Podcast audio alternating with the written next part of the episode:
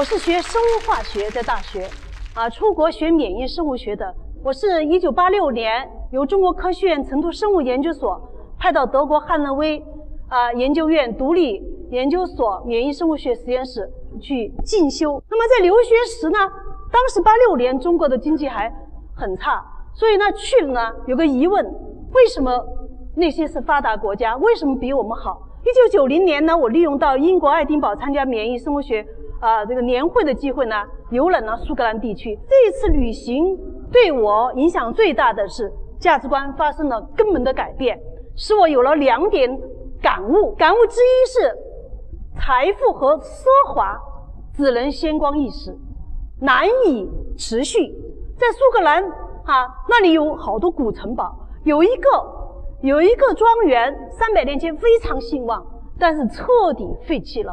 但是可以可以想见，当时是非常的。奢华的这个现实就是这样的，你你人造你再富有再什么奢华，它不不能持续。那么真正的，因为因为我去的时候，二十世纪八十年代，特别是一九九零年就九十年代的时候，已经发现欧洲呢已经进入后工业化时代。后工业化时代最最明显的标志就是大家对那个摩天大楼已经不再感兴趣。认为那个东西是不可持续的，大家看了这个片子就知道，价值观已经开始变化。这个价值观的变化最主要体现在哪里呢？不是在想成为自己成为公主啊，成为什么什么啊国王，而是向往能与纯洁的大自然和谐共存的安宁生活。我到苏格兰北部很北部的地方，他们就告诉我，旅游旺季的时候，很多人蜂拥而至。到我们苏格兰什么呢？我们苏格兰的水啊，舀起来就能喝。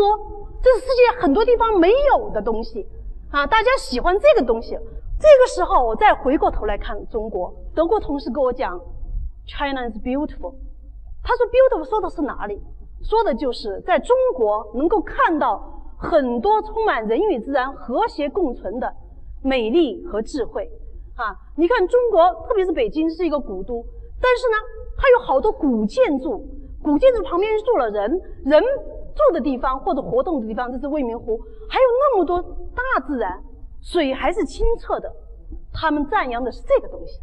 那么德国人当时赞扬我们中国啊，我的教授、我的同事赞扬中国，有一个最实际的例子，就说中国呀，古古人呐，没有给你给你们留下过垃圾。你们现在挖地三米，挖出来的都是古董，没有垃圾。但是我们德国不敢。啊，我们德国往地下一挖，说不定挖出来的就是一百年前埋的工业垃圾。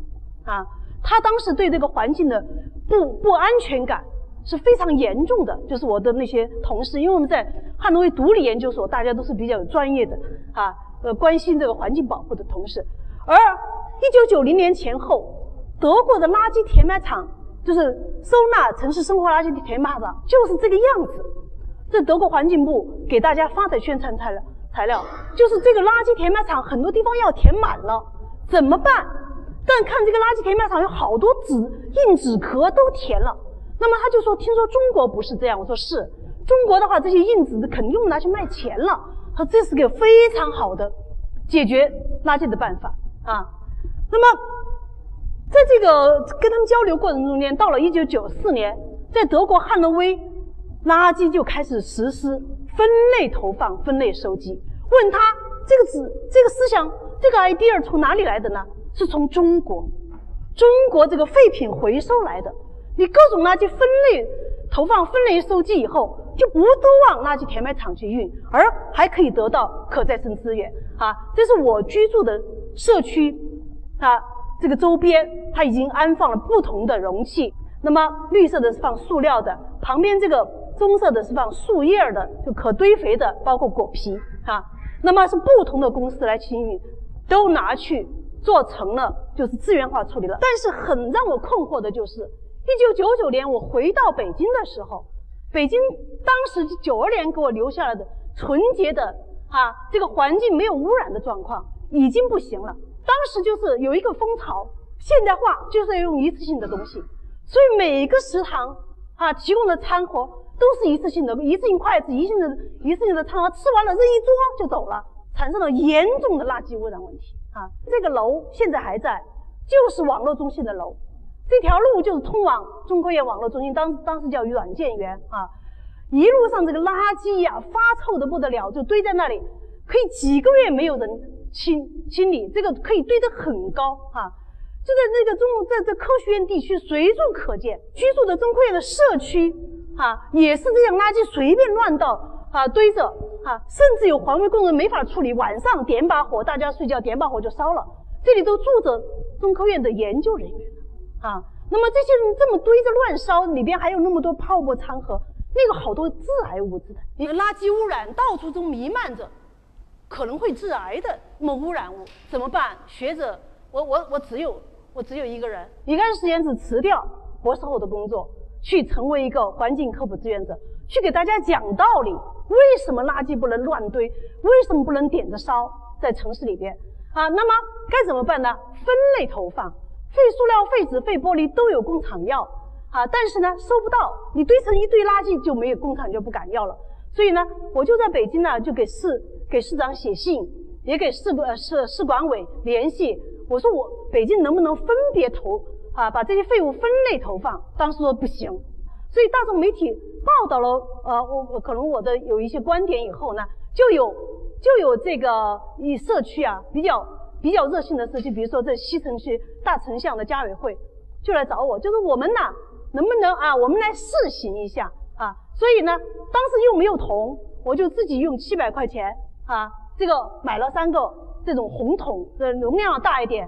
这儿怎么办呢？我就是跑到设计的地方啊，让他们做成这样的大的字儿，废塑料、废纸、废玻璃啊。然后又怕被偷，怎么办呢？我说下面印上这个字儿啊，然后，然后这是当时分类事件，是一九九六年十二月份的时候。试点的结果让我非常惊喜。这个这个居民区啊，虽然啊居委会调查只有百分之三十的人同意试点垃圾分类投放，百分之七十的七十的人说挺麻烦的不愿意。但是一个月以后，我悄悄回访的时候，打开废塑料的这个桶的盖子，看到里边的废塑料干干净净，全是废塑料。虽然百分之七十的人没有参与，但是没有任何人往里边乱扔果皮呀，弄其他的垃圾。所以我认为，参与的这百分之三十的人对垃圾分认分类投放的认真态度，与德国的民众没有差别，完全没有差别，都是一样的。老百姓都是懂了道理的人是很好的，不懂道理的、不愿意参与的也没有故意破坏。所以这个时候，我就对我们的公众、中国的老百姓充满了信心。中国的老百姓是非常好的老百姓啊啊！作为一个科学工作者，去讲了课以后啊，然后再再看这个结果。当然呢，通过媒体有报道，还有政府的支持。二零零五年，我再回访一九九六年，就是这个西城区大城巷这个垃圾分类试点的时候，发现啊，垃圾桶已经正规化了啊，而且收拾的很干净。另外，绿地、绿植都长出来了。所以这个这个社区呢，靠自己的力量啊，参与的人增加到百分之九十啊，分类投放呃那垃圾的人呢到百分之九十。那么还有呢，社区居民呢还把自己的刚刚才看到一片黄土的院子，全部自己来栽种植物啊，然后来养护。结果呢，这个社区成了一个非常绿意盎然的社区，环境质量大大的提升。就是大家居民自己干出来的这个进步呢，到现在还能看到。到了二零一三年的时候呢，北京的各大食堂已经普遍普遍告别了一次性餐具啊。那这就是走过的一条路而看到的进步啊。那么什么样的环境才宜居？这个环境质量啊，大家听了我的讲座，记住四个要点。你到一个城市看环境质量，你就记得空气质量达不达标，水质达不达标。食物安不安全？绿地达不达标？这个绿地不光是人种的，有没有天然的野花野草？因为大自然在这个环环境里边，比如说鸟啊、昆虫啊，要靠吃这些植物各种各样的种子啊、花蜜呀，还有草叶儿啦，啊，还有果实啊，能生存。如果都是单一的草坪啊，那么没有嗯没有这些啊生物的食物来源，这个绿地是不达标的。啊，这是生态是受到了破坏，没有生物多样性。所以，如果我们关心环境，你一定要关心这几个方面。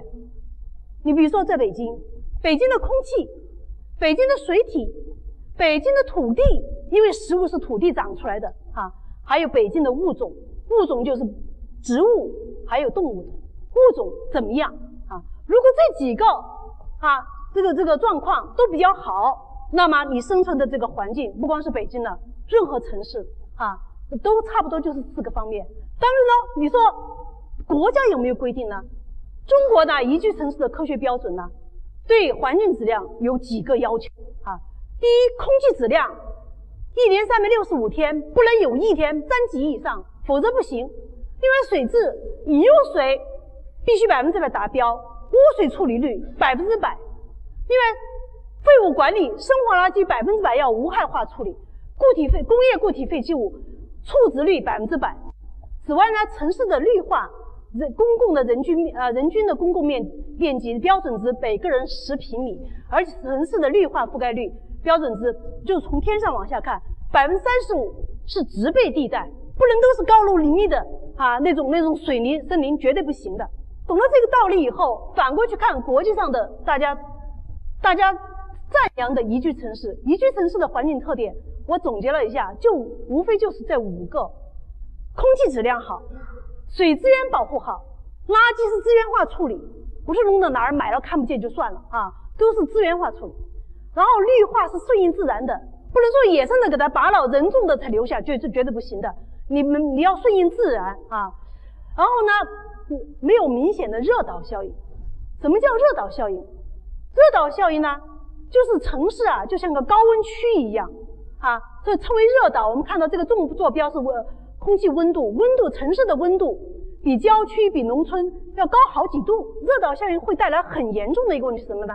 高温会使近地面的污染物飘向空中，因为空气的流动，它是随着高温往上走，就带着大家活动和排放的污染物，包括粉尘，全部往上面走，难以沉降。所以，高楼林立的城市非常容易出现热岛效应啊。所以，高楼林立绝对不是一个城市。啊，呃，很骄傲，令人骄傲的啊，这这这一个标识绝对不是，这是很大的一个误解，是大家不懂环境保护的啊，那是几十年前、半个世纪以前的个世呃价值观。而纽约是全世界这个建摩天楼最最就是这是他带头啊，一百多年前就开始了啊。那么，那他为什么现在热岛效应少了呢？你问纽约的人，他就讲，我们感谢我们有个中央公园。